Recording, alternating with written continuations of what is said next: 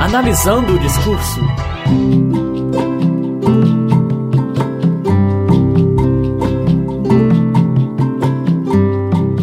Zika vírus, a nova Zika do mundo.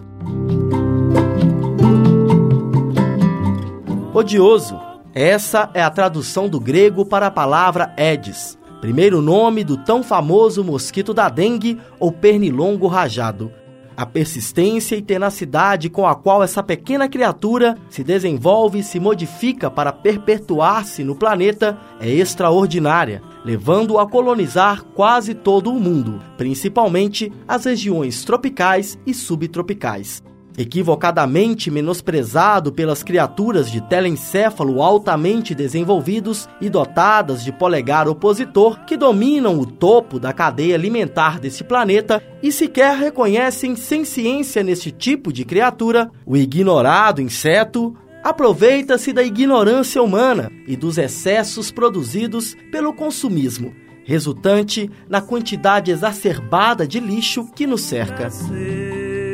A sapiência evolutiva do Aedes aegypti explora nossas falhas no processo de crescimento da civilização humana, como a superlotação das áreas urbanas, as deficiências nos processos de saneamento, coleta e reciclagem do lixo, a má distribuição de renda e o subdesenvolvimento de vários países, a nítida falta de sistemas eficazes de educação ambiental e a mais agravante de todas elas, o descaso e o uso abusivo dos recursos naturais. Em nossa visão antropofágica do mundo, esquecemos da interação estabelecida entre os seres vivos e demais componentes do meio ambiente. A relação interespecífica existente entre o mosquito e o vírus da dengue, chikungunya, febre amarela e zika é uma consequência natural da existência de vida na Terra. Tão próprio da nossa ideia de controle, o demérito de certas situações vitais ao equilíbrio intrínseco do meio ambiente coloca em risco a sobrevivência de nossa própria espécie. Despertamos quando é tarde demais ou quando centenas de milhares de vidas já foram perdidas e os danos causados são irreversíveis. Temos sim nossas profilaxias e nossas armas para resistir: venenos, pesticidas, vacinas, antibióticos, insetos prodígios da engenharia genética ou radioativamente modificados, capazes de suprimir sua própria espécie. E assim, a nossa natureza adâmica se entope de paracetamol enquanto espera pacientemente que alguém venha e limpe nossos quintais, cubram nossas piscinas e recolham os pneus velhos e retirem delicadamente a água dos pratinhos de planta. O poder quase divino de alterar o curso evolutivo da vida no planeta certamente nos coloca à frente na batalha pela sobrevivência. Contudo, a natureza parece ter uma consciência cosmológica que nos impede de fugir à regra básica de todas as criaturas orgânicas do planeta: a vulnerabilidade. Existem indícios de uma possível transmissão sexual do vírus Zika através do sêmen, conforme estudo publicado em maio de 2011 na revista científica Emerging Infection Diseases, do Instituto CDC, Centro de Controle de Prevenções de Doença da Agência Nacional de Saúde Americana. De acordo com o estudo, a esposa de um cientista que havia estado no Senegal em 2008 foi contaminada pelo Zika vírus, provavelmente por transmissão sexual, já que, diferente de seu parceiro, nunca esteve no Senegal. Na ocasião, a mulher relatou que desde 2007 não saía dos Estados Unidos, onde até então não havia registrado nenhum caso de contaminação pelo Zika. Mas os holofotes nunca estiveram tão voltados para o pobre mosquito e seus inquilinos indesejáveis. Na primeira semana de fevereiro deste ano, foi divulgado pelo CDC um novo caso de possível transmissão sexual do Zika vírus.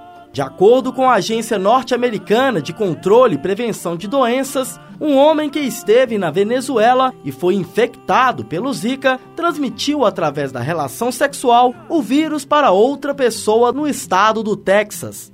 A notícia, publicada como se fosse a descoberta do século, ganhou destaque nos jornais do Brasil e de todo o mundo. Em meio a todo o teatro global que se forma em torno do inseto pestilento, as preocupações levianas com as populações de países pobres como o Brasil, Haiti, Jamaica, El Salvador, Honduras, Venezuela e tantas outras nações à margem do terceiro mundo, onde os problemas e suas verdadeiras zicas estão distantes de serem somente o Zika e proliferam mais do que o vírus. O sentimento de benevolência e compaixão espontânea das ricas e poderosas potências do mundo seriam legítimos se um surto da doença não estivesse assolando o Brasil, país sede das Olimpíadas 2016. Os pequenos mosquitos, assim como os vírus, que se situam distantes da complexidade subjetiva e tão superestimada consciência humana aterrorizam e ameaçam não só a forma como perpetuamos a nossa espécie e o futuro de nossas proles, como também afetam nossa própria sanidade.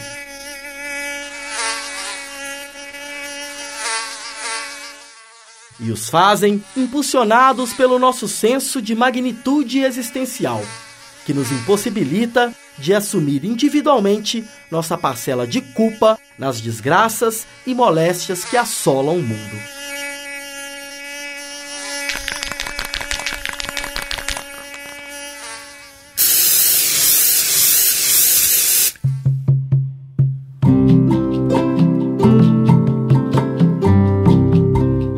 A vida de um mosquito, se analisada sobre uma ótica etérea e abstrata, é como um conto de fadas. Nascem alados e livres, e como criaturas celestiais, existem através e em prol do amor. Já nós, seres humanos, embora mais celestiais do que todas as outras criaturas da Terra, nascemos do amor e o almejamos por toda a vida. Mas assim como um vírus, nossa meta fundamental é reconfigurar, modificar e colonizar tudo aquilo que tocamos, inclusive a nós mesmos.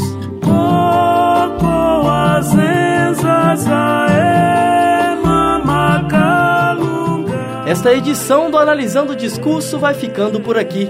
A trilha sonora que você escutou durante todo o programa é Mama Calungá, do compositor Tiganá Santana, interpretado pela maravilhosa Virgínia Rodrigues. Agradeço a todos pelo prestígio e despeço-me com um trecho da obra de 1996, A Teia da Vida, escrita pelo físico e ambientalista austríaco Fritjof Capra, cuja leitura nos remete à icônica mensagem enviada a Washington no ano de 1854 pelo chefe Seattle, líder dos Peles Vermelhas. Reconectar-se com a teia da vida significa construir, nutrir, educar comunidades sustentáveis. Ser ecologicamente alfabetizado significa entender os princípios de organização das comunidades ecológicas e usar estes princípios para criar comunidades humanas sustentáveis. Tudo isso, caros ouvintes, significa mudança e é a mudança o princípio das novas consciências. Evoluímos ou permaneceremos eternamente marcados pela descrição do próprio chefe Seattle. Sempre possa O homem branco não percebe o ar que respira. Como moribundo, há dias esperando a morte, ele é insensível ao mau cheiro. O mistério é luta flutuante, ser menor.